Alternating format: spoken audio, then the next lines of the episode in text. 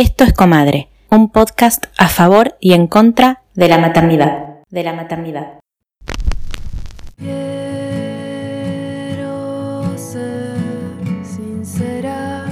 En este episodio vamos a hablar de maternar adolescentes. De maternar adolescentes.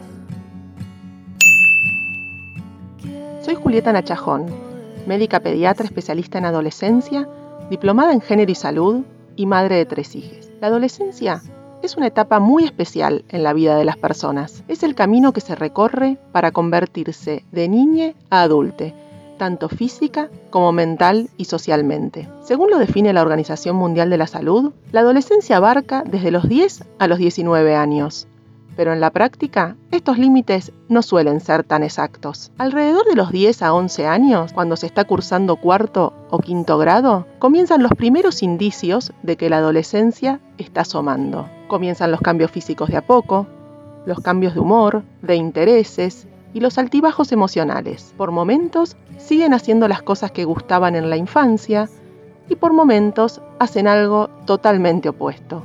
Desde lo emocional nos desconciertan y sentimos que no sabemos cómo tratarles. Luego de estos primeros años, coincidiendo con el comienzo de la escuela secundaria, ya la adolescencia empieza a aparecer en todo su esplendor. A nivel físico, los cambios corporales son evidentes. Aparecen las primeras menstruaciones, el rápido crecimiento en altura, la aparición de vello corporal y los cambios de voz, de piel y de olores. Y a nivel emocional y social, comienza la búsqueda de la independencia y la autonomía. Los grupos de amigues y las experiencias fuera del hogar son lo más importante en esta etapa. Todo para lograr el objetivo principal de la adolescencia, que es desarrollar una identidad propia, la primera de nuestras vidas. Como mapadres tenemos que comprender que estos cambios que muchas veces nos hacen desconocerles son fundamentales para un adecuado desarrollo y para entenderles como personas únicas. Tenemos que acompañarles y estar presentes, escucharles activamente, con interés genuino y sobre todo con mucho respeto, permitirles el espacio para que exploren y a la vez estar cerca por si nos necesitan. Tenemos que ayudarles a despegar y al mismo tiempo ser un lugar seguro para que vuelvan cada vez que lo necesiten. Hola, mi nombre es Lara Ubierna tengo 18 años y estoy estudiando licenciatura en Artes de la Escritura en la Universidad Nacional de las Artes. Lo que más me gusta de ser adolescente en esta era es que hoy en día tenemos la posibilidad de expresarnos como nunca antes. Hay tantos medios y tanta atención dedicada a escuchar a lo que los adolescentes tienen para decir sobre el medio ambiente, la sexualidad, el trabajo, la política y las redes sociales en ese sentido se convierten en el portavoz para que los jóvenes denuncien, reclamen, promuevan o expresen todo tipo de ideas o visiones del mundo actual. Pero lo que menos me gusta de ser adolescente es atravesar este limbo entre ser un niño y ser un adulto em, en el que el mundo como que establece ciertas exigencias o ciertos límites que entorpecen nuestra manera de actuar, de vernos a nosotros mismos. A veces se nos considera muy chicos o inexperimentados para poder tomar las riendas de determinados asuntos u opinar sobre determinado tema o querer hacer algo respecto a determinada situación. Y eso hace que nos sintamos sofocados por un límite invisible, que es la edad, cuando por otro lado se nos exige la suficiente sabiduría o se nos califica con el clásico ya estás grande, cuando cometemos errores o nos excedemos o contestamos mal o simplemente tenemos poca certeza respecto a nuestro futuro. Por suerte, la relación que mantengo con mis papás es súper sana, eh, siempre me sentí escuchada, libre de decir lo que pienso, valorada, muy independiente. Mis papás siempre me enseñaron a no tener vergüenza para expresar mis sentimientos y creo que soy muy afortunada por ser un adolescente que mantiene una relación tan armoniosa con sus papás. Em, eso es algo que no se encuentra muy a menudo y en ese sentido soy reconsciente de lo inusual que es. Si tengo que darles algún consejo a los padres y las madres que tienen hijos adolescentes, simplemente les diría que tengan paciencia. Creo que los padres siempre tienen cierta imagen del hijo o la hija ideal, un espectro de lo que sueñan como un hijo exitoso, maduro, extrovertido, y aunque en la crianza hagan todo lo posible por construir ese perfil, la mayoría de las veces no se cumple. Y esa expectativa tiene que bajar, especialmente durante la adolescencia, porque es cuando los jóvenes nos estamos formando, estamos probando cosas, nos estamos conociendo, pero eh, al mismo tiempo me parece súper importante que los padres estén presentes, que no crean que por esto de que estamos aprendiendo a comportarnos nos dejen fuera de control, que nos liberen el camino para que aprendamos solos. Eso no es bueno. Necesitamos padres y madres presentes que se sienten hablar sobre los riesgos o la importancia de las decisiones que tomamos siempre y cuando eso no implique una presencia sofocante que no nos permita experimentar o cometer errores o descubrirnos a nosotros mismos. Tiene que haber un balance, mucha comunicación y mucha comprensión. Gracias.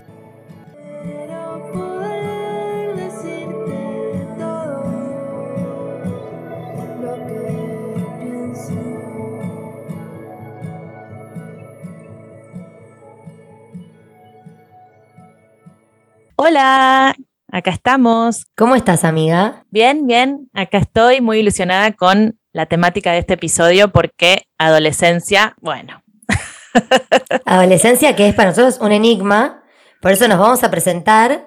Vamos a hacer un par de avisos parroquiales y vamos a darle la bienvenida a nuestra invitada. Bueno, yo soy Victoria Viola y me encuentran en las redes como B de Viola y a Comadre Podcast lo encuentran como arroba Comadre Podcast. Y yo soy Maki y me encuentran en Instagram como arroba Maki Álvarez T. Y el aviso parroquial de hoy y de siempre es el cafecito por el cual pueden ayudar a coproducir Comadre. Encuentran el link en la bio de Instagram de Comadre y también las que vivan o los que vivan en el exterior pueden colaborar desde GoFundMe. Muy bien, nos acordamos de decir todo y ahora le vamos a dar la bienvenida a nuestra invitada de lujo. Presentate, por favor. ¿Cómo están? Aquí Beta Suárez, licenciada en comunicación y autora del primer blog sobre maternidad en Argentina hace más de 15 años. Cero especializada en la maternidad, solo la experiencia y sí haber sido y ser receptáculo de un montón de testimonios y de experiencias de, un montón de mujeres que tienen hijos y hijas.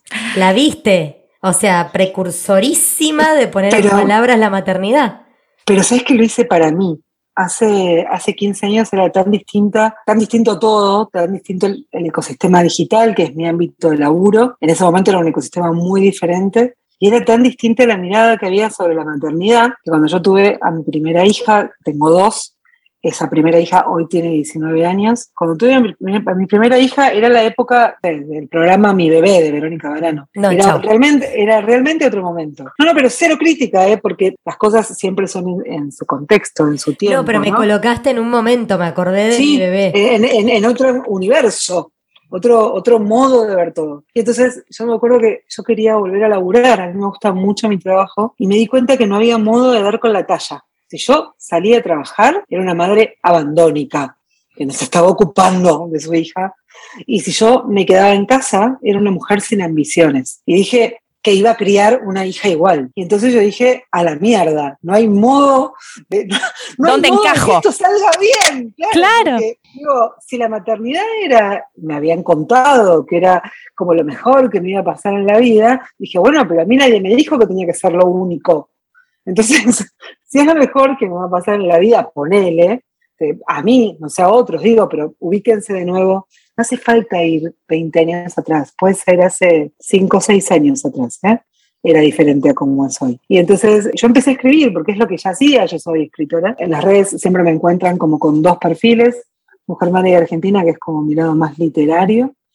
Todo lo que yo hice sobre la maternidad está cerca de lo literario y lejos, muy lejos de los consejos y de decirte qué corno tenés que hacer con tus hijas y con tus hijos, apenas sé lo que tengo que hacer con las mías y no siempre. Así que, este, y en realidad fue una trinchera. O sea, empecé a escribir, era, época de blogs, y empecé a escribir porque en algún lado tenía que poner lo que me estaba pasando y cómo me atravesaba. Y, me acuerdo que, me decían cosas como mala madre. Mm, mala madre. ¿Pasaba eso?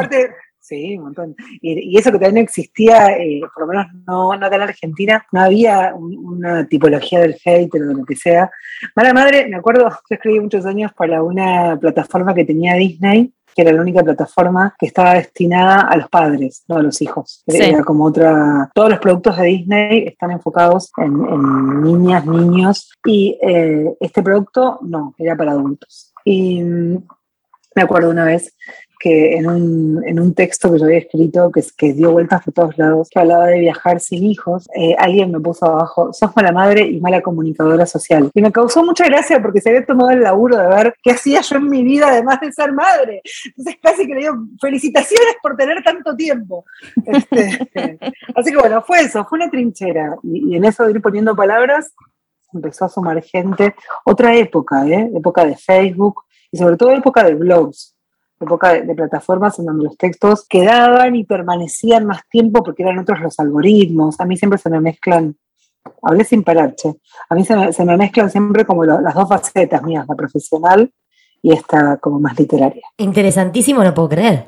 Yo tampoco. eh, ¿El blog no se convirtió en libro? No se convirtió, el libro que se llama Las Madres Tenemos Derechos, que es de Editorial Planeta, que está el libro, el audiolibro, el ebook. No, porque cuando estaban muy leídos, sí transformamos esos textos de ese libro que nunca vio la luz, en, eh, sirvió como de plataforma para las madres tenemos derechos. Hay algunos textos como adaptados, pero el libro es como otra cosa. No, es que se convirtió li linealmente en libro. Algo que me interesa mucho siempre decir es que en el blog no van a encontrar, sigue estando por ahí colgado el blog, en el blog nunca van a ver, eh, ni, no hablo de los chicos, no hablo de hijos, lo que nos pasa, nos pasa a nosotras y solo desde mi experiencia con esto de poder poner, igual que otras personas ponen mosaicos en una pared, poder poner del mismo modo palabras, porque es lo que sé hacer.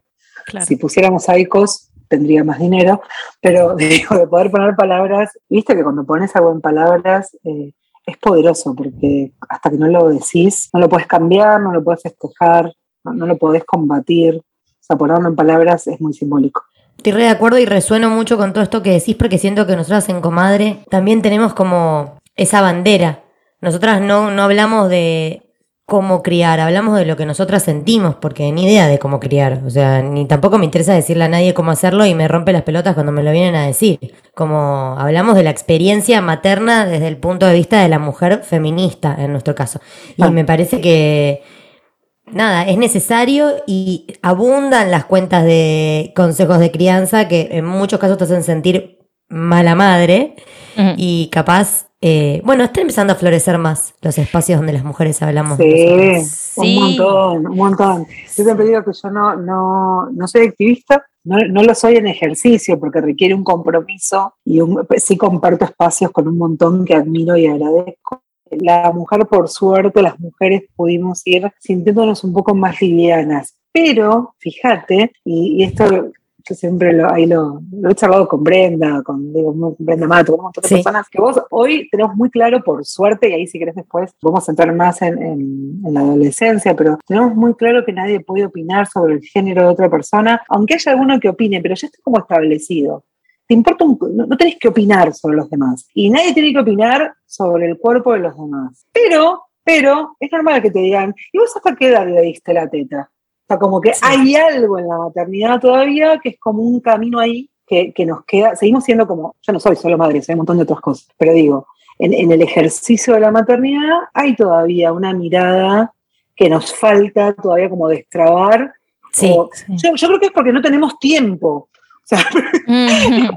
Tiempo para... Sí, creo que es un poco tiempo, un poco arquetipos, un poco estereotipos, un poco mandatos. A mí me pasa que me quedan pocos espacios donde conecto con madres que no tienen esta mirada de la que hablamos, pero he estado en reuniones donde, lo conté en otro episodio, donde se armó esa competencia materna que siento que es como un poco arcaica de yo lo duermo a tal hora y lo duermo a tal hora y come tal cosa y de golpe éramos todas, siento que hay estratos sociales o lugares donde ocurre más. O sea, pues es que me, ¿sabes que me parece sin ningún fundamento académico?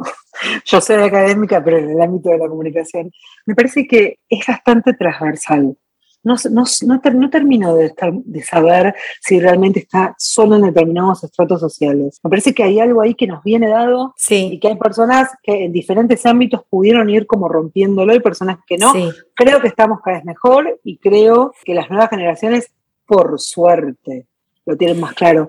O sea, es que sí, yo, lo, lo, una, una, de las cosas que, esto que, que decía al principio de que no soy activista desde lo formal, pero siempre ocupé espacios y dije cosas que molestaban y, y, de nuevo, hace 15 años no te puedo explicar. Y esto de, de, de, que por ejemplo, de no ser solo madre, de que no puede ser que todos, todos tus éxitos y todos tus fracasos estén apoyados en tus hijos. Está buenísimo que sea lo más importante que te pasa en la vida, pero si es lo único, pasa, los pibes van a tener que pagar mucha terapia. Y así todo, no opino si es lo único, pero digo, hay algo ahí que, que, estaba como muy presente en mis textos y hay algo que está muy, muy presente en todos lados, que es la idea de madre desbordada esto que decías recién de la bola de ansiedad, o sea, esta sensación de, ay, no, yo no duermo hace dos años. Y te puede pasar, el lado B de la maternidad es tan mentiroso como el lado A.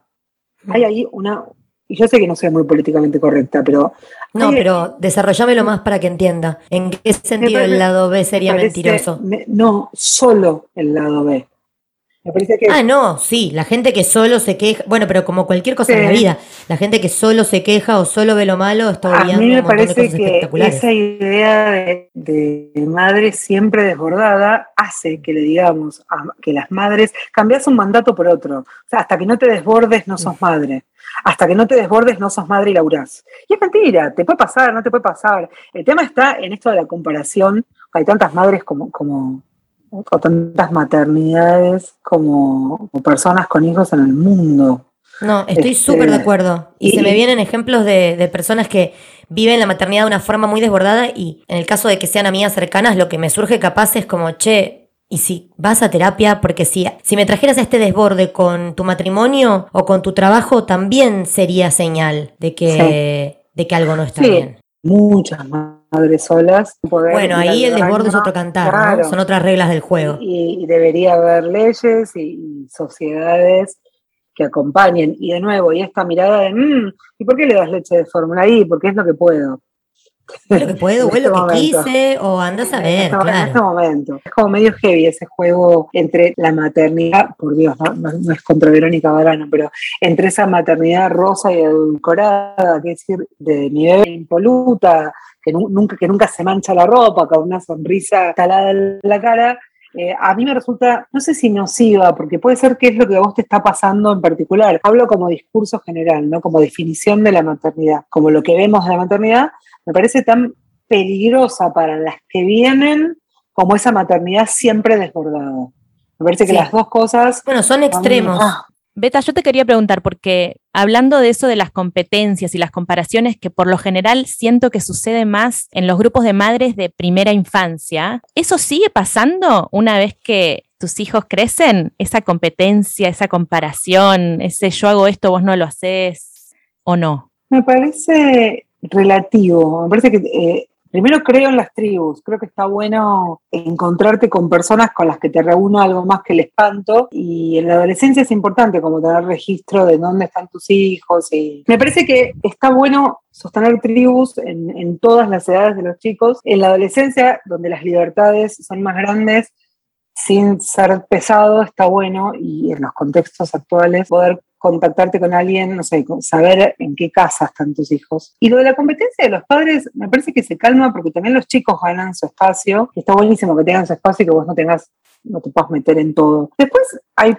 personalidades eh, determinado tipo de, personas en todos los grupos, que también creo que tenés en esas tribus que digo que está bueno que se sostengan, tenés menos contactos, tenés contacto para cosas puntuales. Pero sí, me parece que uno, uno es quien es independientemente de la edad que tengan los hijos. También me parece, y eso está bueno, ¿viste lo que hablábamos recién de, nadie puede opinar sobre tu cuerpo, nadie puede opinar? Bueno, me parece que los adolescentes, las adolescentes y los adolescentes vienen con otro chip en la cabeza gracias a, no sé, a, quien sea. Al universo.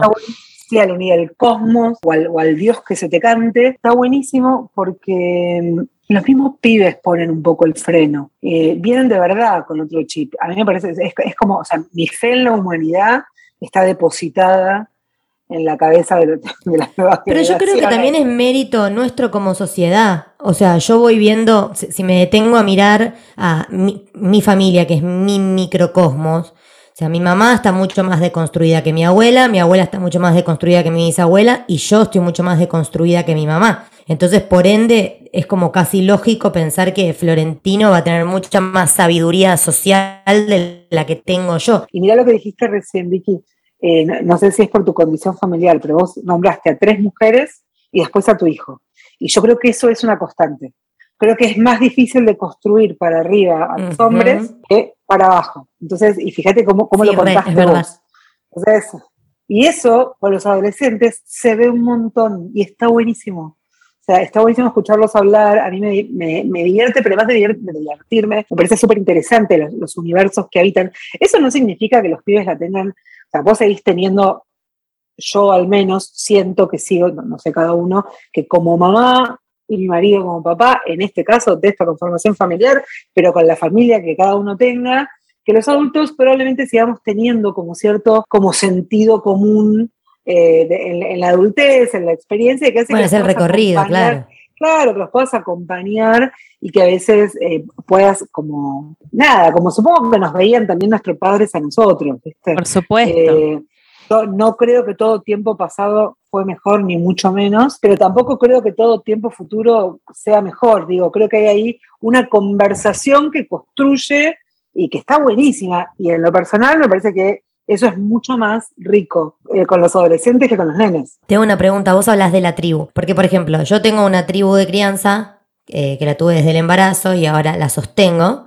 Me encantaría imaginarme con Florentino adolescente sosteniendo esa tribu, pero tu, tribu, ¿de dónde salió? ¿Cómo se conformó esa tribu? ¿Vos de la misma manera que la nuestra? ¿Existía eso? A mí, a mí me parece, mira, varias cosas. Sí, yo tengo, me hice amigos, amigas y amigos que hoy nuestros hijos, nuestras hijas ya no son amigos, pero nosotros sí. Pero más allá de eso, yo creo que no hace falta ser mamá para colaborar con la crianza o para poder colaborar con, otras mamás. Me parece que es mentira que tenés que tener eh, hijos para comprender la maternidad. De hecho, tenés madre.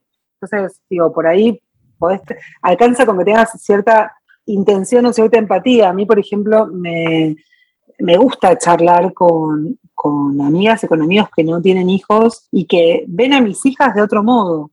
Y esa también es mi tribu en la crianza. Y después lo que también te pasa es que al principio un poco te une, eh, como decía antes, un cacho te une el espanto, porque en, el sentido de, desde el humor lo digo, pero... Sí, obvio. Porque bueno, porque estás ahí, porque en el jardín es todo nuevo y después en la primaria eh, no, sabes si el mapa que hay que llevar es con, división geopolítica o no, y es un drama gaucho y y en la secundaria son otras las cuestiones, pero digamos, hay algo que se queda ahí que hace que además conozcan a tus hijos de otra manera. Nosotros hace poco nos fuimos de, eh, nos fuimos de viaje, teníamos un viaje eh, programado hacía mucho y por razones obvias nos fuimos postergando y finalmente lo hicimos. Claro, cuando nosotros estábamos por viajar, mi hija mayor no había terminado el secundario. Justo mi hija mayor ya había viajado sola al exterior. Pero en este viaje, una amiga me dice, che, se llama Esmeralda, mi hija mayor.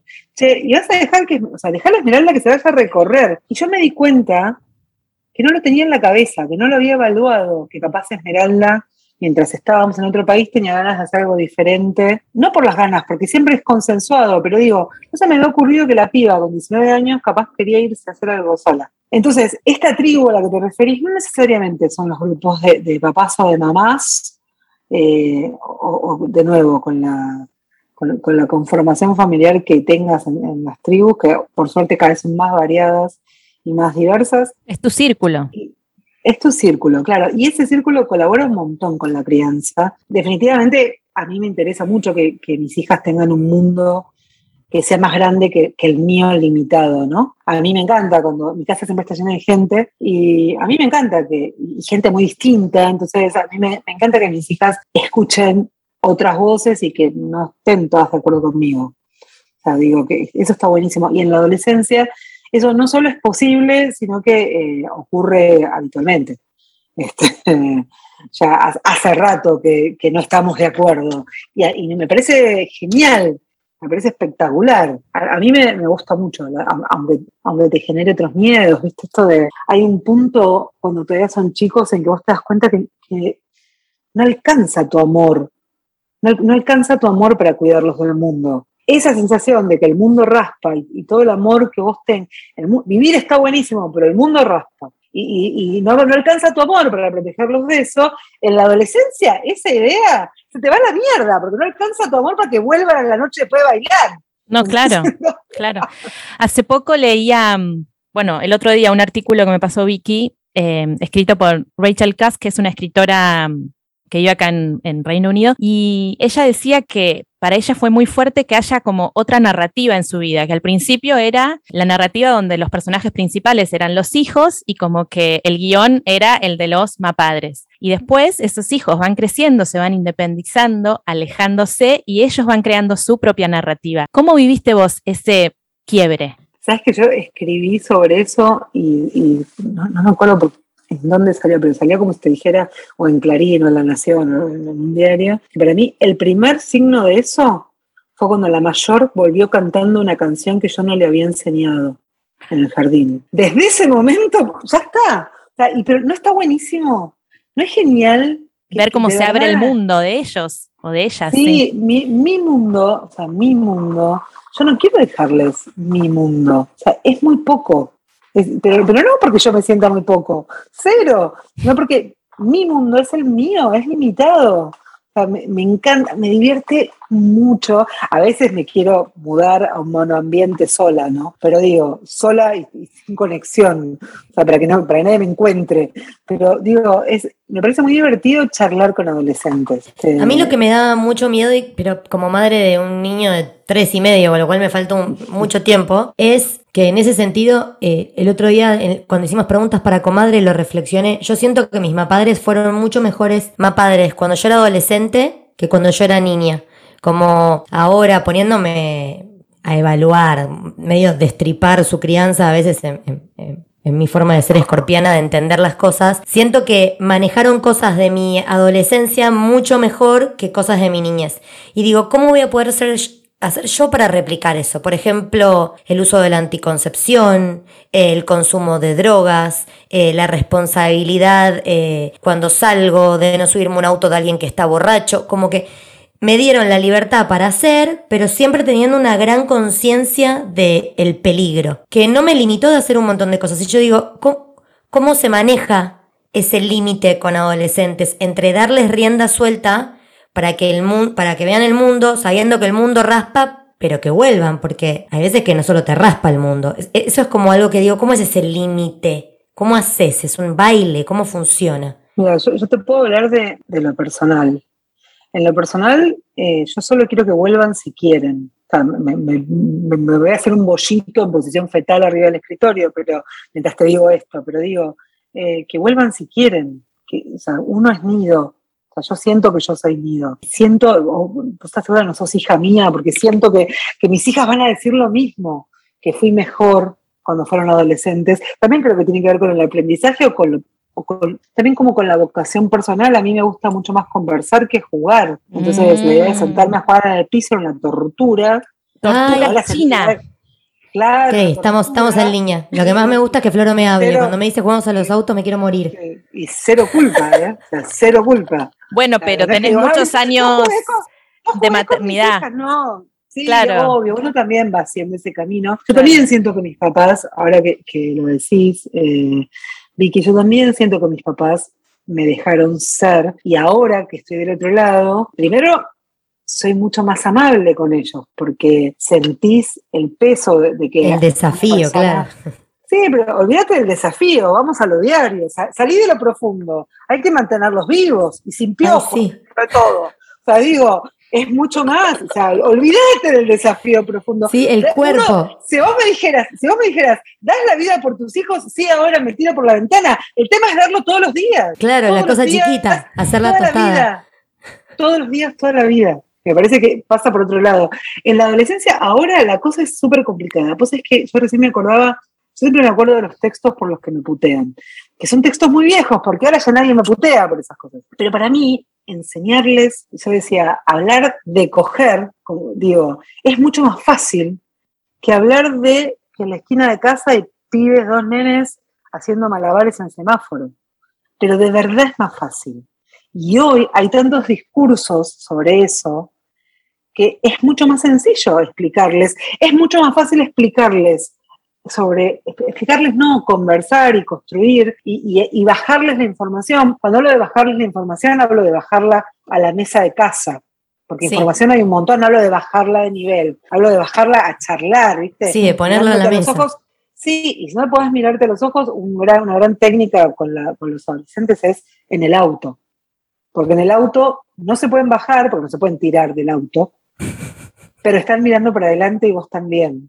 Entonces hay algo ahí, es como, como un confesionario, hay algo que se libera. Eso, yo lo, uso un montón ese Gran dato. Gran, dato. Porque te juro, está buenísimo, porque hay algo ahí que pasa que es como que lo que se charla en el auto queda en el auto. Hay que hablar de algo heavy, nos vamos para Mar del Plata, así. No, no, pero viste cuando fluye, fluye porque. Es que no queda otra que dialogar. Eh, sí, y aparte estás mirando para adelante. Hay algo en el, hay algo simbólico, viste, en avanzar y en, y en, no tener que mirarte a la cara, que a veces viste, es difícil. Pero para mí es mucho más fácil hoy hablar del cuerpo, del género, de sexo, de lo que quieras, de las drogas, del alcohol.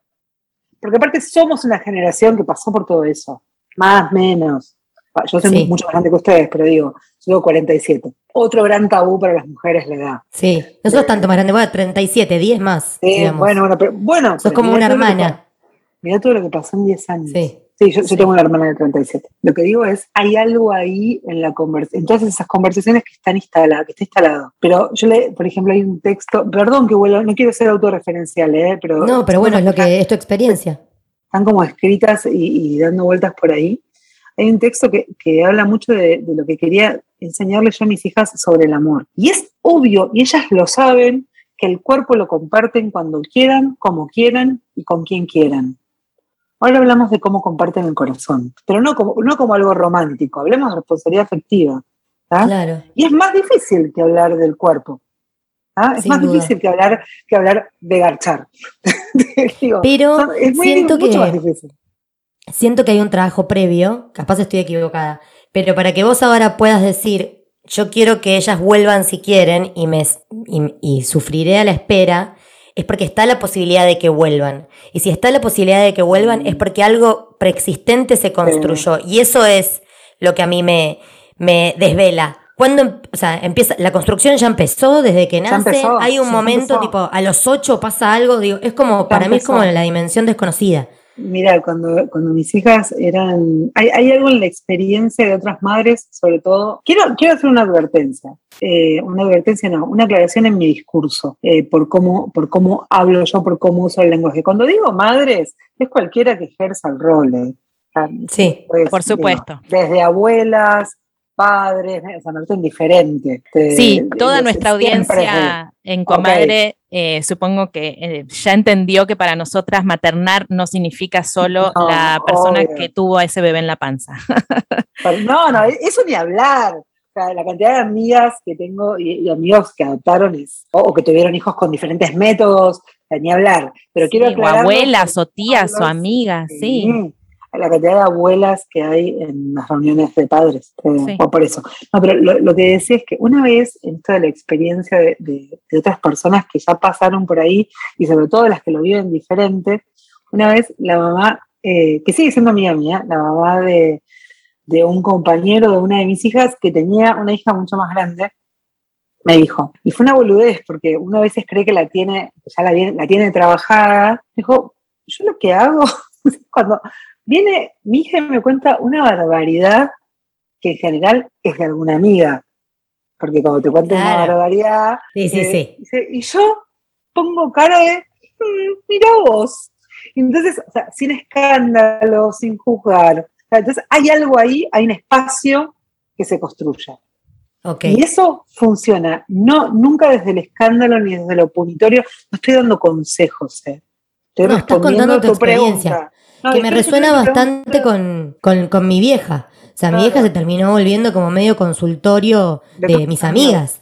Tengo un hongo y era como, eh, no me puedo, no, no, puedo volver a casa, que yo decía, bueno, Mamá me decía, es un lugar re raro porque por un lado no sé cuánto las madres permiten, pero por otro lado ya ah. tengo yo en mi cabeza que esta chica si no va a estar deambulando. Bueno, pero ponele las reglas, las reglas en casa que son parecidas con la pandemia estuvo todo eh, suspendido, pero las reglas que eran, y, es raro porque mi hija mayor antes de que terminara la pandemia estaba en el secundario y ahora está en segundo año de la universidad, son cosas distintas. Pero lo que digo es, el acuerdo era, acá se queda a dormir cualquiera mientras se le avise a los padres que está acá. Como regla. Está buena esa regla. Y está bueno, sí. Pero bueno, esas son cosas también son como pactos. Esto está buenísimo cuando vos ves que son cosas que ya sabes, pero cuando ves que tus hijos y tus hijas adolescentes son otro, diferente a vos. Y hay cosas en las que vos seguís siendo como la autoridad familiar y está bien que así sea.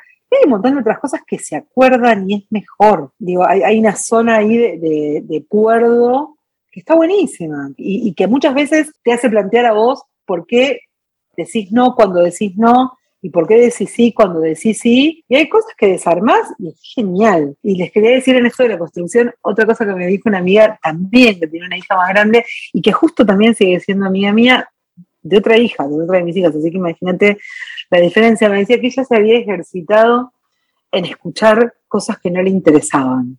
O sea, cuando venía la nena de cinco años a contarle lo, lo, que había pasado en el recreo por vez número mil, que a veces no te interesa.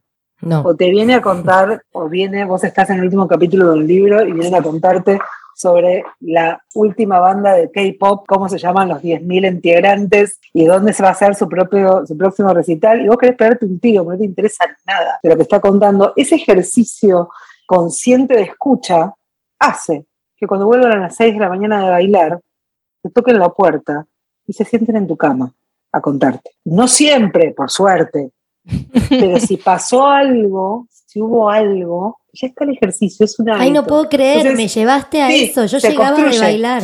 Llegaba de bailar y a veces mamá se levantaba y me hacía unos huevos y le contaba algo. Como si había estado el que me gustaba, si me dio bola. Ay, qué flash. Repito, no hace falta que sea siempre. Yo no, me gusta dormir, pero lo que digo es eso de, abrir la... Mira, yo tengo un acuerdo con mis dos hijas, que es, te digo por si sirve, porque hay otras personas que lo hacen de otra manera y está buenísimo. es tu forma. sí, y lo digo, pero digo, son formas que, aprendí con la, con la adolescencia, ¿no? Yo me movía sola de, a la noche, por, yo siempre digo que tuve mucha más noche que happy hour, era otra época, este, mucho más rock and roll que, marcha. Yo me movía sola, pero eran otras las calles, era, era otro todo. Yo no entiendo cómo eh, mis padres nos dejaban salir sin celular. No, este, existía el celular. Este, no, soy un dinosaurio, no fue hace tanto. Y, mi mamá me decía, bueno, ¿a qué hora? Papá, los dos, ¿a qué hora vas a volver? Y yo les podía decir si quería a las 8 de la mañana. 8 y 5, mi mamá estaba llamando a la guardia montada. O sea, yo sabía que si era a las 8, era a las 8. Entonces ahora tenemos un acuerdo con mis hijas que está bueno porque no pueden deambular por la calle solas. O sea, la de 19 más, sí, pero de nuevo, hace dos años que tienen su vida social reducida. Sí, ahora ya no, pero digo, reducida a cero durante un año porque no, no fue una clandestina. Qué duro eso, no, sí, muy. Ahora si querés hablamos un poco de eso. No quiero hablar de la vida personal de mis hijas, pero digo, eh, el acuerdo con mis hijas es a cualquiera de los dos, con Martín, Martín es mi marido, con Martín o conmigo. Estén donde estén, ellas nos llaman, nos dicen, venime a buscar. Y nosotros ni preguntamos y después nos cuentan por qué. ellas tienen que saber que en cualquier momento nosotros las vamos a buscar a la hora que sea, a donde sea. Ay, no puedo creer. Mm. Es lo mismo que me decía mi vieja. Estoy como muy impresionada. Pero, no sé si es tan común.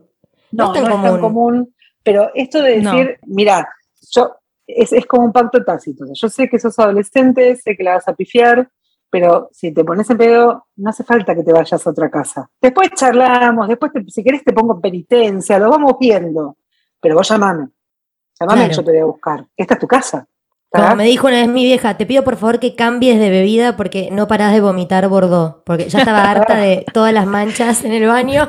Ahora, con el vino. Claro, bueno, pero después, si hay otra familia que lo gestiona de otra manera, está perfecto. Yo cuando, cuando éramos chiquitas, yo decía, Ay, no, o sea, no puedo creer que haya gente que pelea por si alguien hace colecho, alguien sube hasta la tortuga familiar a la cama con tal de dormir, alguien usa el duérmete niño, más allá de que ahora ya sabemos que era malo. Pero digo, este, no, no puedo creer que alguien se cuestione, no, pero el niño aprendió a hablar, eso de la competencia que decían antes. Yo siento que con todo lo yo tengo mucho, mucho ejercicio profesional. Trabajo un montón, me gusta lo que hago, estoy una privilegiada en ese sentido, pero me rompo el lomo desde que tengo 18 años. Antes de empezar a estudiar, ya sabía que era por acá, y no paré de trabajar nunca. Entonces, entre ser afortunada y tener que ponerme límites porque hay que dormir. En, esto de, de, hacer tantas cosas, yo siento igual, y dirijo grupos de gente enormes, y doy conferencias para miles y miles de personas, y siento que lo más difícil que hice en el día fue criar. No hay nada más difícil, no complejo, oscuro, pesado. A veces sí, pero dije difícil. También es fantástico, digo, maravilloso también es donde más me equivoco, seguro. Y yo siento que el que está del otro lado, aunque haga las cosas de un modo absolutamente diferente al mío y en la adolescencia se ve un montón, también lo más difícil que hizo en el día fue criar. Entonces me parece más lógico sentarnos a abrir una cerveza helada, y bueno, ¿sobreviviste otro día? Sí, yo también, qué bueno, brindemos, puntos y compartir desde las zonas de encuentro. ¿Qué pasa cuando ese límite se rompe? Porque me imagino que habrá habido momentos en los que tus hijas por ahí no respetaron algo que habían acordado. Como, mm. ¿Qué pasa eh, en ese momento? Porque yo siento que la figura de autoridad entrada a la adolescencia eh, es muy confusa. Entonces, me gustaría saber cómo manejarme cuando llegue esa etapa de mi vida. Todavía me falta, pero bueno. Mira, yo de nuevo recordemos que, que no soy especialista sí soy receptáculo de un montón de, historias, y por eso escribo mucho sobre... A mí me pasan dos cosas. Me pasa pifiarla, por supuesto. Yo también, ¿eh? No vas a salir nunca más en tu vida, y irrealizable. O sea, digo, esto de, pensar juntos también, ok, mira, el límite es esto. Si vos lo rompes, va a pasar esto, ¿estamos de acuerdo? Y ahí yo aprendí, porque al principio no me salía fácil. Y también me pasaba, y ni te cuento en la pandemia, durante la pandemia, durante la cuarentena tan larga, lo que me pasaba era que me daba pena. Me parecía que había tantas cosas en juego que me daba pena. Ahora, cuando vos estableces desde antes, y a veces no nos sale, y a veces somos muy tanos en casa, o sea que a veces estamos todos gritando, digo, es que, bueno, a ver, vamos a ver qué pasó. no siempre funciona así, pero también siento que está buenísimo que pase, porque si no se enojan con nosotros, no se van a ir nunca de casa. Y si no se van a ir nunca de casa, nos vamos a sentir muy mal. No, mentira, lo que digo es que de verdad tienen que, tienen que cuestionarnos. Tienen que entender que, hay consecuencias también, ¿no? De ciertos actos. Pero eso también pasa a los tres años. Lo que cambia es la consecuencia porque las libertades son otras. Pero eso te pasa con nada, con, con lavarte los dientes todas las noches, ordenar el cuarto. Y también pensar, bueno, a ver, me pasa a mí eh, de cuestionar, yo, yo, cuestiono todo yo, es como mi, mi manera de, de plantarme frente a, todo, a mi laburo, a lo que hago, a lo que no hago, a mí misma. Entonces, ponerle, lavarte los dientes, sí, lavarte los dientes porque tengo que pagar yo al dentista. Pero ordenar el cuarto, ponele. Eso te iba a decir, ¿qué pasa? Si no quieres un chiquero, es su tema. Claro, ah. mientras, mientras no espere que nadie, o sea, mientras no me pregunte después dónde está la chomba del colegio. Pero bueno, eso también es un laburo interno, es decir, la dejo, o sea, la dejo, la dejo y que vea. Sí. Mi mamá me decía, cerrá eh, la puerta si no veo. O sea, deja el chiquero, pero no quiero ver. Yo, me di cuenta durante la. No, digo, no, me sentí bien, pero durante la cuarentena creo que hubo meses en los que no entré a los puertos de mis hijas. No entré, no hace falta que yo entrara, no había necesidad. Ellas tampoco un espacio, ellas un espacio de ellas. No, no, pero aparte yo no quería ver, no era por ellas, era por mí no te quiero mentir. Les digo, hay, algo ahí también de, cómo cada uno... Perdón, el cuarto de un ah. adolescente también es como un mundo, un universo privado. Yo me acuerdo de pasarme horas, horas en mi cuarto. Era mi refugio. Imagínate, imagínate si te hubieran dejado un año dentro de tu casa.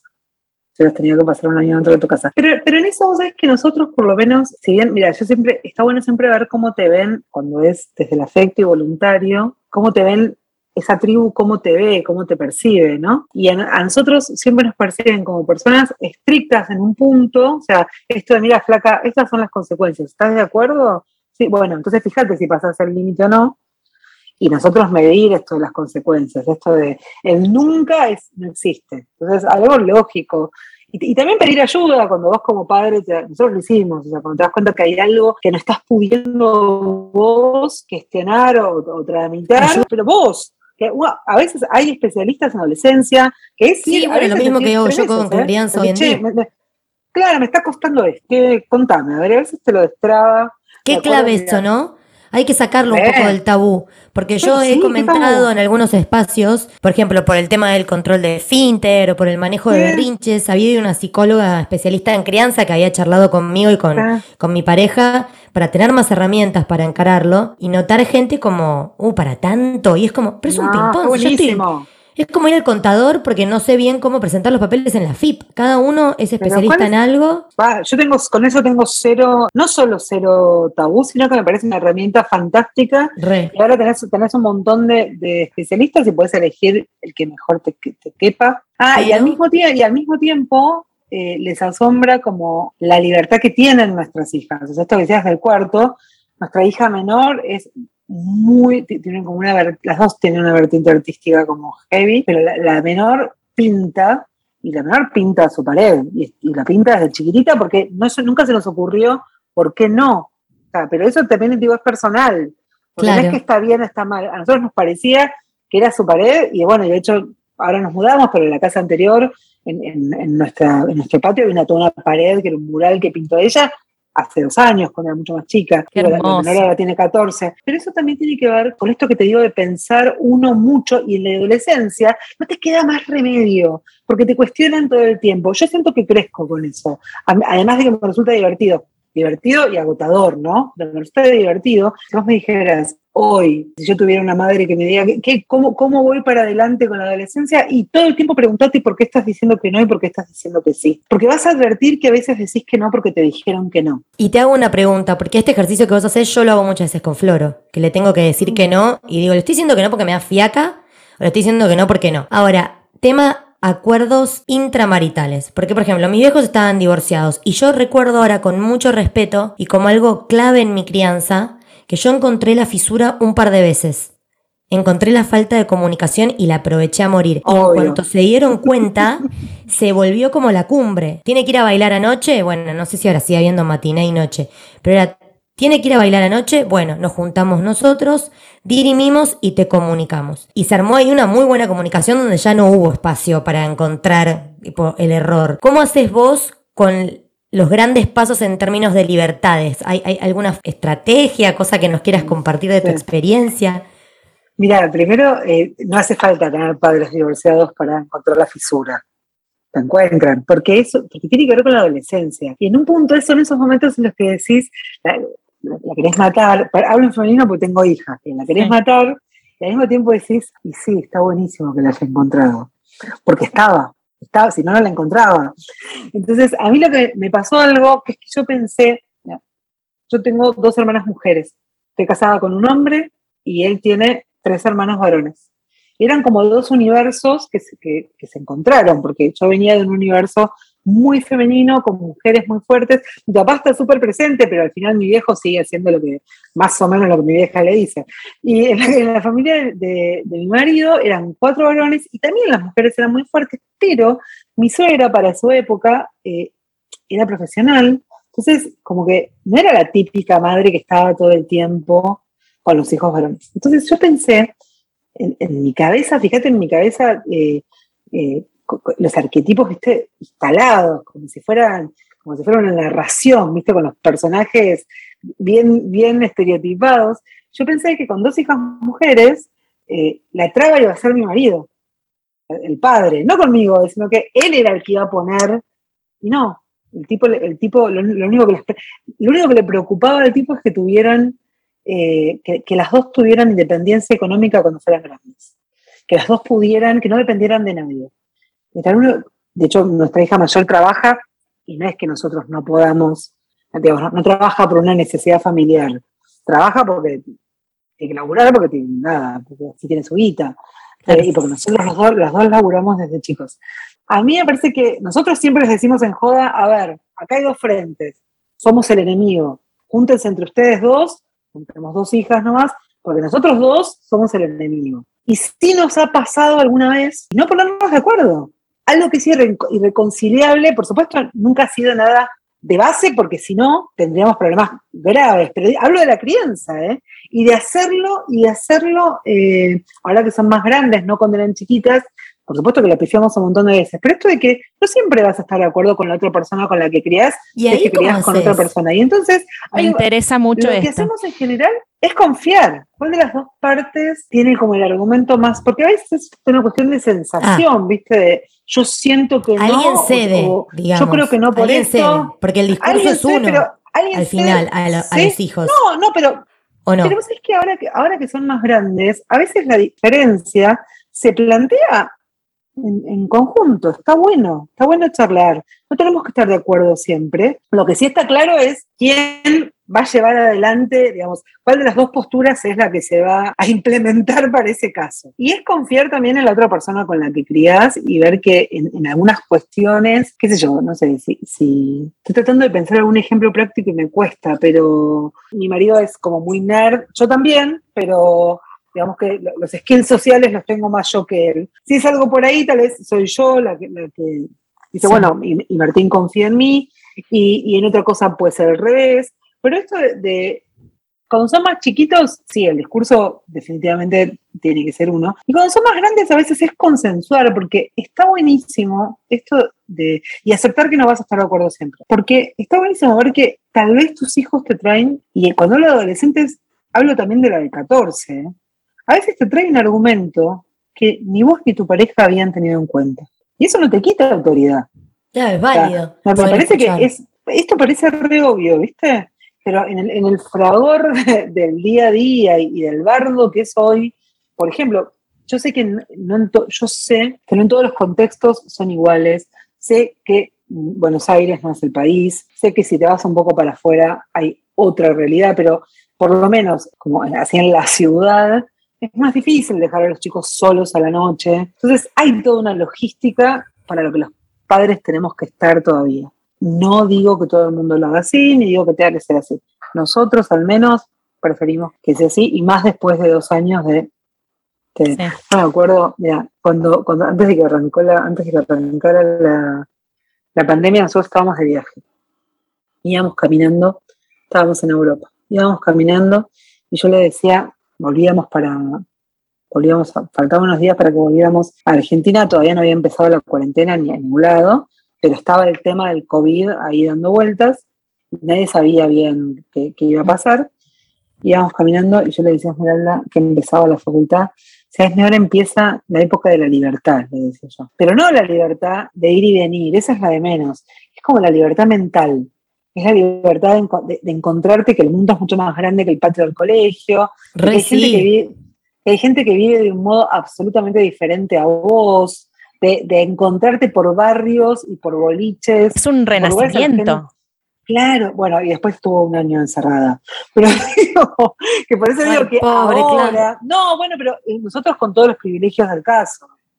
Sea, Bueno, pero igual no deja de ser un encierro No, en una no. edad en la que. de mierda, una edad tremenda. Yo pensé que yo tengo, de nuevo, sin, ningún, sin ninguna base este, que me sustente, pero creo de verdad que fue el grupo etario al que menos bola se le dio.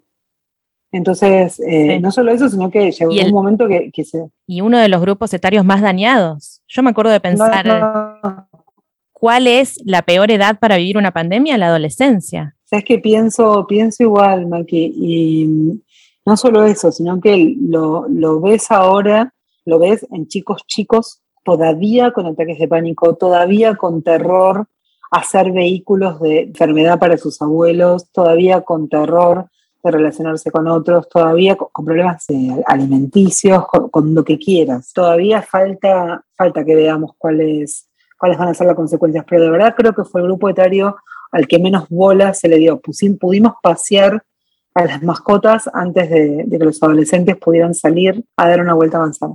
No, esto no es una postura ni siquiera política, estoy hablando en el mundo, ¿sí? Sí. Eh, y, y lo ves ahora un montón, lo ves un montón. Este, por eso digo que, que esto de los límites y todo, ahora me parece que es un momento para estar súper atentos con, con los adolescentes y para hablar mucho, para ver qué les pasa.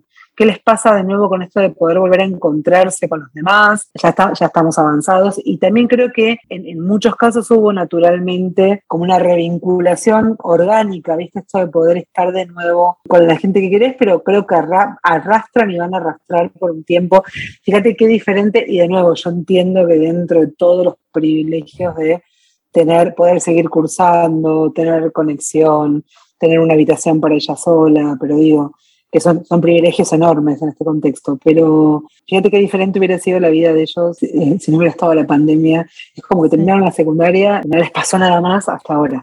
Yo repensaba eso cuando me mudé al interior eh, unos meses y en el interior estaba en un pueblo chiquito que no había casos y me anoté en tenis y había chicos de, de, quinto año que venían a tenis con el buzo y fue ahí como que la primera vez que me puse a pensar y dije, qué loco, yo me acuerdo el entusiasmo, la batalla campal que fue botar el buzo de egresados y estos pibes no lo pueden sacar ni a la esquina, o sea, me di cuenta con eso pequeñito, ¿no? La ilusión de la fiesta, del viaje, y hubo, todas las cosas bueno. Yo sé que las redes sociales son un microclima, lo son, pero hubo algo en el discurso que yo entiendo que en un contexto global funciona así, esto de, bueno, pero hay gente que se murió.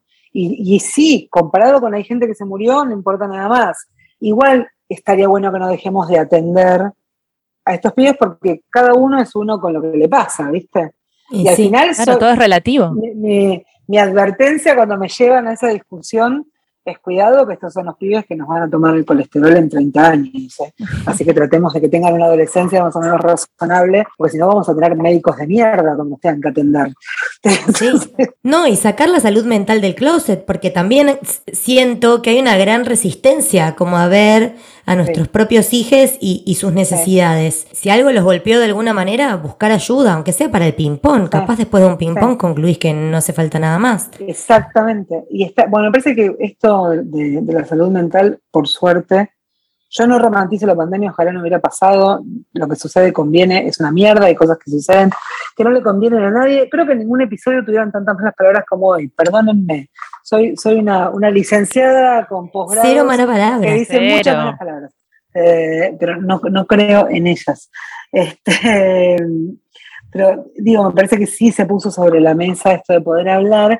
Y vos sabés que me pasa, en el, por lo menos en el grupo de mis hijos, de mis hijas, también de nuevo atenta a, que si bien hay diversidad, hay diversidad en lo que tiene que ver con eh, cuerpos, género, etcétera, pero no sé si hay tanta diversidad en el grupo de, eh, por ejemplo, de estrato social, ¿no? Es un grupo que pidió asistencia eh, psicológica y está buenísimo. Qué bueno. Ay, está buenísimo que lo puedan pedir. Esto de escuchar, ¿viste? Bueno, por eso también me parece, eh, Vicky, que tiene que ver con lo que dijiste antes y que valoro, porque yo no, lo, no, lo tenía así dicho en mi cabeza, esto de, bueno, también es el camino que venimos haciendo, ¿no? Esto de decir, mamá, puedo tener ¿Puedo yo tener unas sesiones con una psicóloga, una, una, sexóloga, del mismo modo que van al dermatólogo para el acné? Igual. Bueno, mí es lo mismo. Sí, em, justo ayer leía que el caso de suicidios, o sea, la tasa de suicidio adolescente en Argentina en el año 2018 era 19%, supongo que ahora post pandemia ha subido, pero se morían por razones relacionadas al suicidio 25 mil adolescentes, perdón, perdón, 25 adolescentes de mil. Es muy tremendo y no sé si la lupa está puesta ahí. No, vos sabés que yo me toca de cerca porque tengo una amiga que es pública que se llama Jess Brown, que tiene un espacio llamado Empezares, que su hijo se suicidó durante la pandemia, es un chico un poco más grande, tiene 20, tenía creo que 26, pero te cuento que hay casos, lo que nos pasa ahora es que todo el mundo conoce un caso. Si vos tenés hijos adolescentes, conoces un caso. Yo conozco un caso en pandemia. Se me pone la piel de gallina porque, y si no es un caso del colegio, y si no es un caso eso es tremendo. Pero por eso digo, la familia no, lo vio venir, ponele. Como eh, el caso que yo conozco es de un compañero de trabajo de, mi pareja.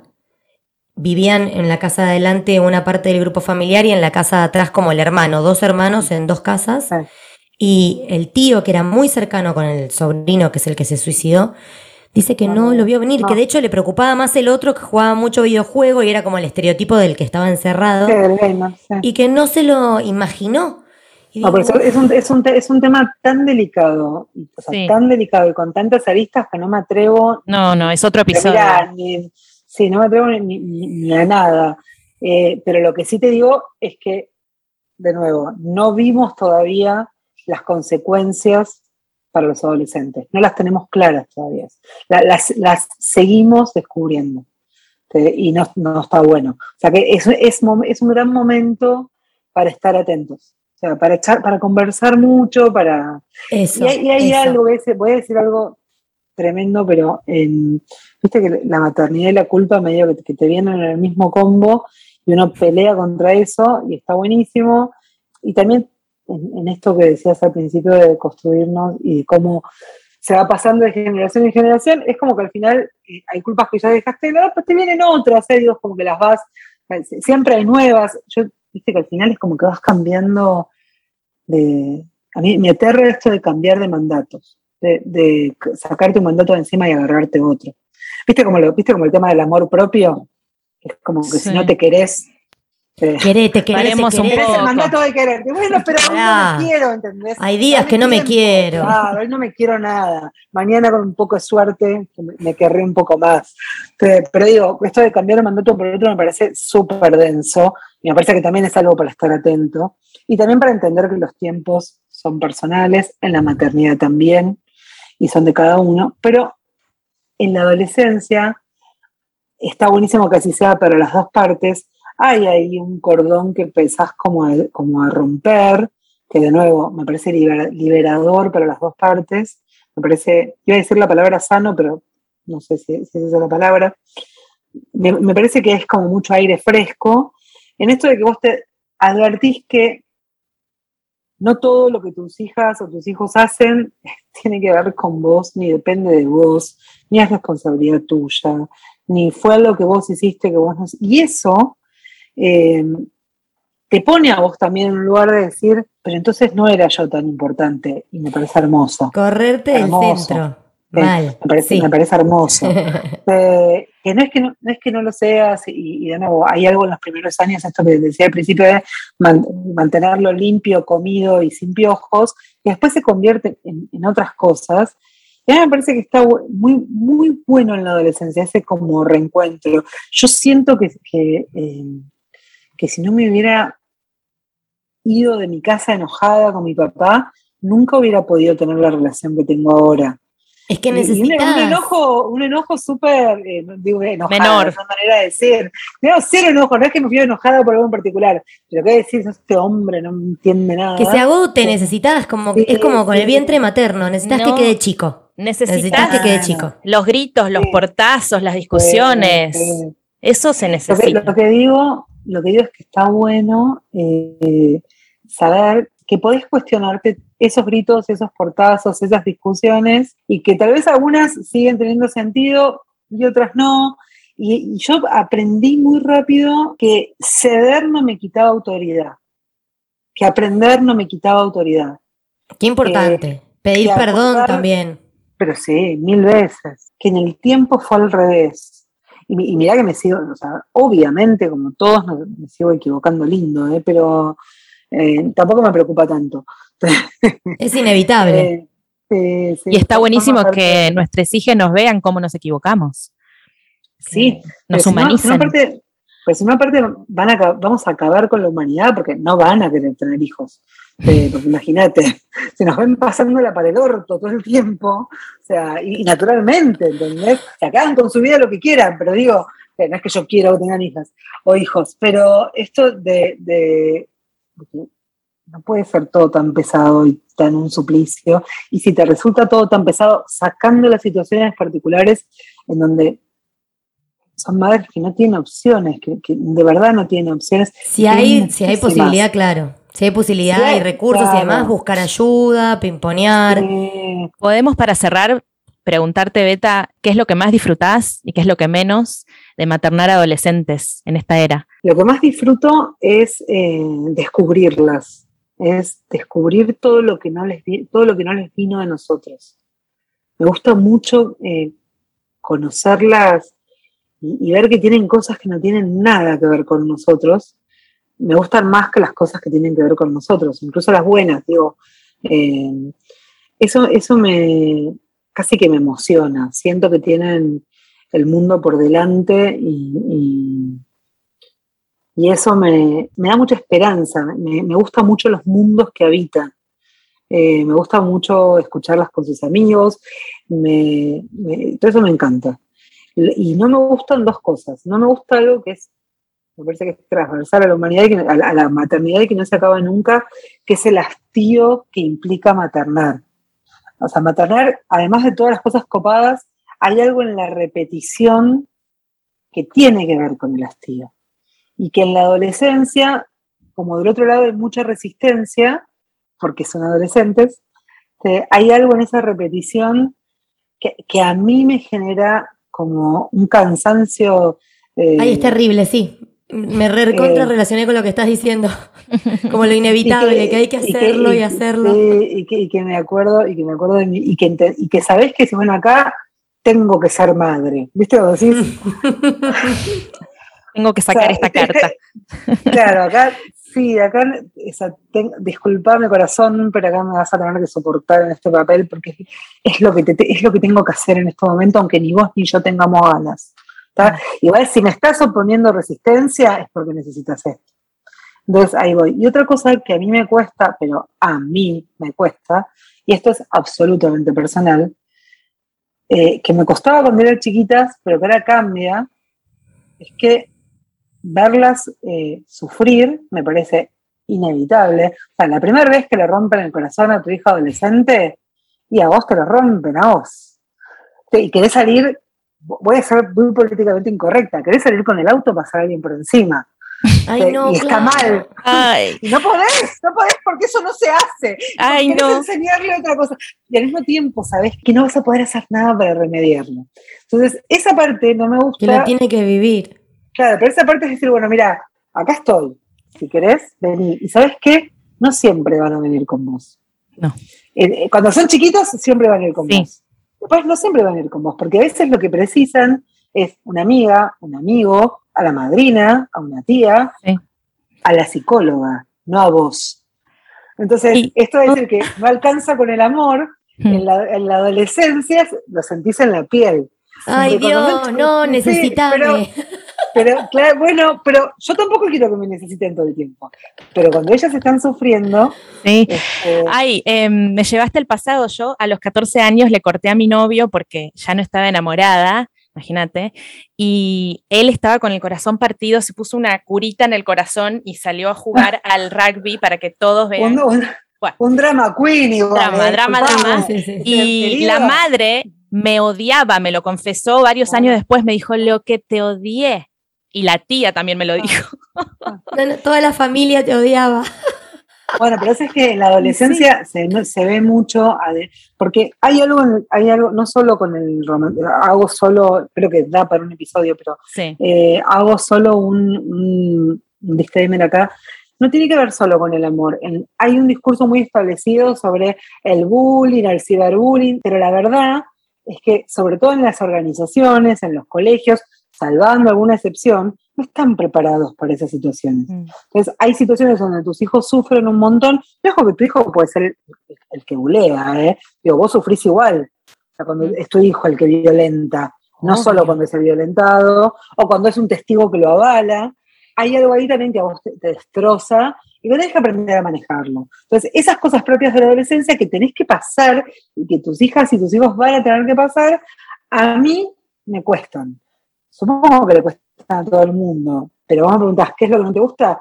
Y esa parte no es muy copada, pero es necesaria para crecer. Bueno, pero es un buen ranking que elegiste, porque el mío tiene tres y medio, y cuando bulea a alguien en la plaza, o cuando alguien lo bulea a él, yo quiero agarrar un arma y es un horror. ¿viste? O sea, horror lo que estoy diciendo ahora hablando de políticamente incorrecta, pero me ha pasado de enojarme con un niño de cinco, enojarme internamente. enojarte, no, no, enojarte. Pero Claro, pero decirle a, decirle a mi pareja, tipo, lo odio, tiene cinco y lo odio. Vicky, no quiero que le pegue más. Vicky, dormirte pensando en eso. ¡Ay! Obvio. Sí. Querer cagar a trompadas al niño o a la Bueno, niña. Ay, Eso, sí. eso, querida oyente, querido oyente, querida oyente, eso no se hace, no le pegue a nadie. Este, eso- Nadie Esto se después se acomoda. Nadie fue dañado en este episodio. recuerde, recu- recuerde vas que a sobre sentir. todo, claro, Inevitablemente. sobre todo, sobre todo en la adolescencia, nuestros, nuestras hijas y nuestros hijos no nos escuchan, o sea, definitivamente no nos escuchan, pero decididamente nos ven. Así que usted no le pega a nadie si no quiere que su hijo no le ande pegando. Yo la, A la gente, en la de mi, de cuarto era tipo. Sí, sí, sí, sí. Pero Gracias bueno. por la aclaración. No, nadie vaya a pegarle a nadie. No, por favor, por favor. No, no quer- no queremos eso para las generaciones futuras. Mi mamá tenía una frase eh, her- hermosa, que es que ojalá en la adolescencia tus hijas sean la mitad de lo que fuiste vos. Con eso yo ya me doy por satisfecha, decía mi madre, y era un deseo rebelde, era, no, no, era un mal Ah, deseo. era por rebelde. Ah, Claro, yo había sido tremenda. Karma, Entonces, karma. Madre, claro, mi madre me deseaba que mis hijas sean, con la mitad ella ya se consideraba, ya Hecha. consideraba que había habido justicia divina. Y yo una vez, una vez en un texto eh, que se publicó en una revista, se la devolví pero con amor y le dije, ojalá yo para mis hijas adolescentes sea la mitad de lo que fuiste vos conmigo y yo ya estoy hecha. Así Ah. que, digo, hay cosas, hay cosas que uno tiene que romper, pero también hay cosas buenas que vienen de, de tu linaje, de lo que aprendiste. Está Ay. buenísimo cuestionar todo, pero no con, no con el ánimo, esto de nuevo, el lado B y el lado A. Tenemos mucho para deconstruir y mucho para.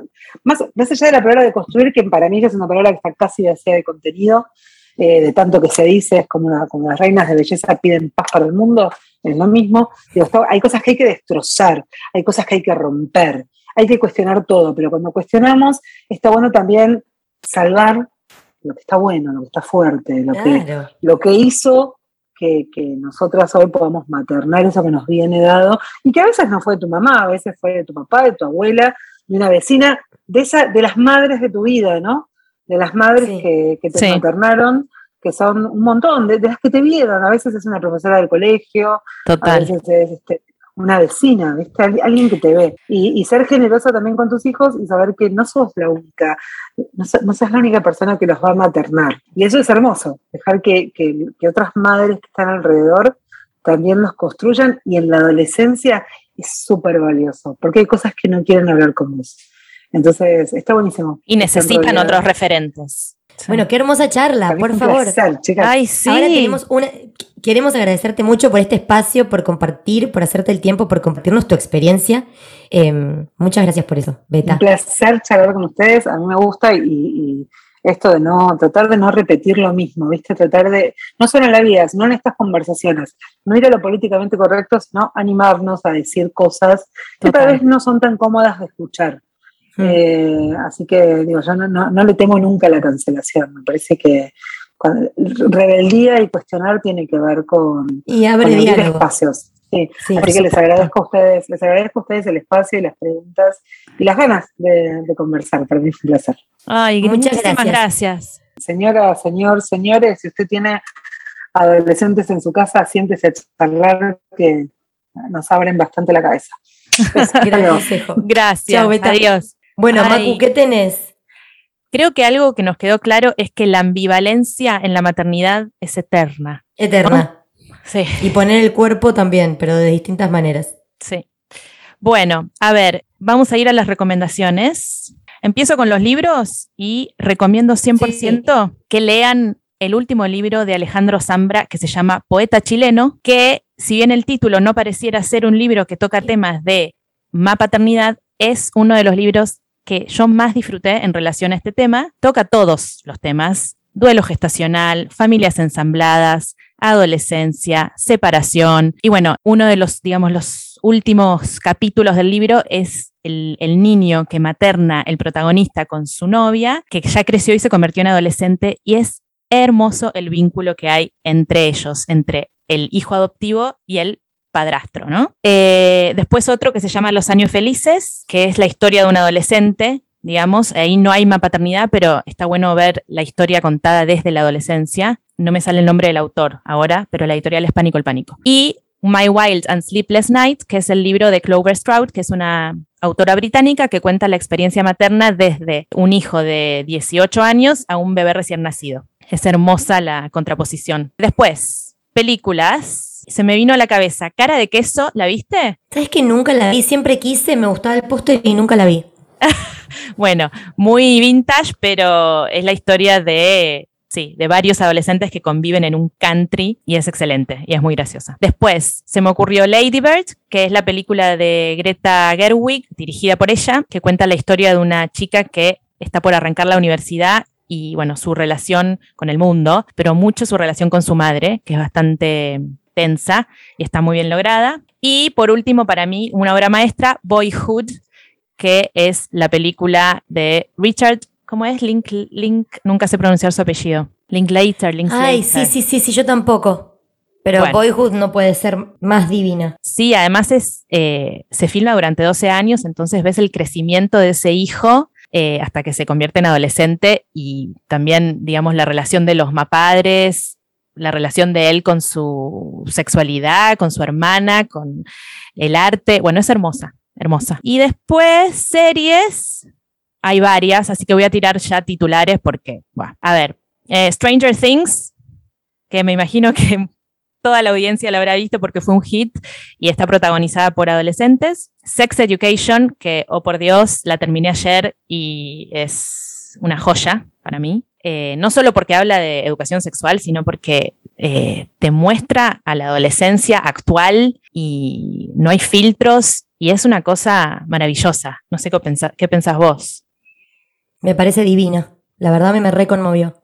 Sí. Eh, Normal People, que es británica, una historia de amor de dos adolescentes, muy excelente. Ay, esa me parece que la vi y me gustó mucho también, sí. Sí, re poética. Eh, the End of the Fucking World, muy bizarra, pero interesante, también británica. Y, esa no la eh, encontré acá. ¿Está en Netflix esa? Sí, está en Netflix. después, Little Fires Everywhere para ver la, la maternidad de adolescentes. Reese Witherspoon tiene cuatro hijos adolescentes y está bueno ver la relación con cada uno de ellos. Después, por último, no, dos más. Un capítulo de Black Mirror que es excelente, dirigido por Judy Foster, que se llama Arcángel y que muestran la relación de una madre sola con su hija, desde que es chiquita hasta que se convierte en adolescente y es muy oscura, es una utopía, ¿no? No sucede en el mundo real, pero es maravillosa súper recomiendo. Y por último, Teenage Brain, que es un episodio de la serie de Netflix que se llama Explained, en el que hablan de el cerebro de los adolescentes y entendés. Ah, qué bueno eso. Sí, entendés Ese documental es lo más. Sí. Todo lo que vi de Explained está buenísimo. Además duran 20 minutos los episodios y son clarísimos, eh, así que re que te recomiendo si les interesa el tema de la adolescencia. Eh, y bueno, eso es todo. Bueno, hermoso. Las y los dejamos con Flor Luque, que nos va a prestar su testimonio sobre maternar adolescentes. Y muchas gracias también a nuestras invitadas del principio, que participaron con su visión de la adolescencia desde un punto de vista pediátrico y desde ser adolescentes, básicamente. Ay, sí, muchas gracias a Julieta y a Lara. Espero que les hayan gustado sus testimonios. Y pues eso, hasta la próxima. Hasta la próxima, amiga. Adiós.